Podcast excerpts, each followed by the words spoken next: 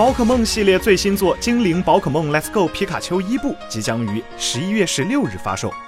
最近，国外宝可梦论坛的相关人员获邀前往新作的两小时黑屋试玩，并公布了一些游戏情报。经过论坛人员确认，《精灵宝可梦 Let's Go 皮卡丘伊布》中仍然有个体值和努力值。个体值这一要素最早加入于第三世代精灵宝可梦红宝石、蓝宝石中。从此，每只宝可梦的六项能力数值在零到三十一之间随机分布。由于试玩的时间较短，还不能判断星座中的个体值要素有没有发生更多的变化。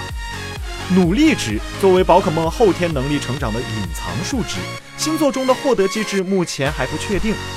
可以确定的是，玩家的宝可梦在战斗之后确实会获得能力点数的上升。并且传送精灵时获得的糖果道具也可以用来提高努力值。不过值得注意的是，精灵宝可梦 Let's Go 皮卡丘一部中，宝可梦将无法携带道具，游戏中也不再有可携带的道具。此前情报称，本作仍有超级进化，看来超级进化时这一道具将调整为非携带道具。另外，宝可梦将不再拥有各种各样的特性，这一点同原作精灵宝可梦黄相一致。据悉，精灵宝可梦 Let's Go 皮卡丘一部将同步包含简繁体中文，期待官方公布后续情报。请扫描以下二维码，添加关注“游戏风云”官方公众号，更多精彩好礼及互动内容，你值得拥有。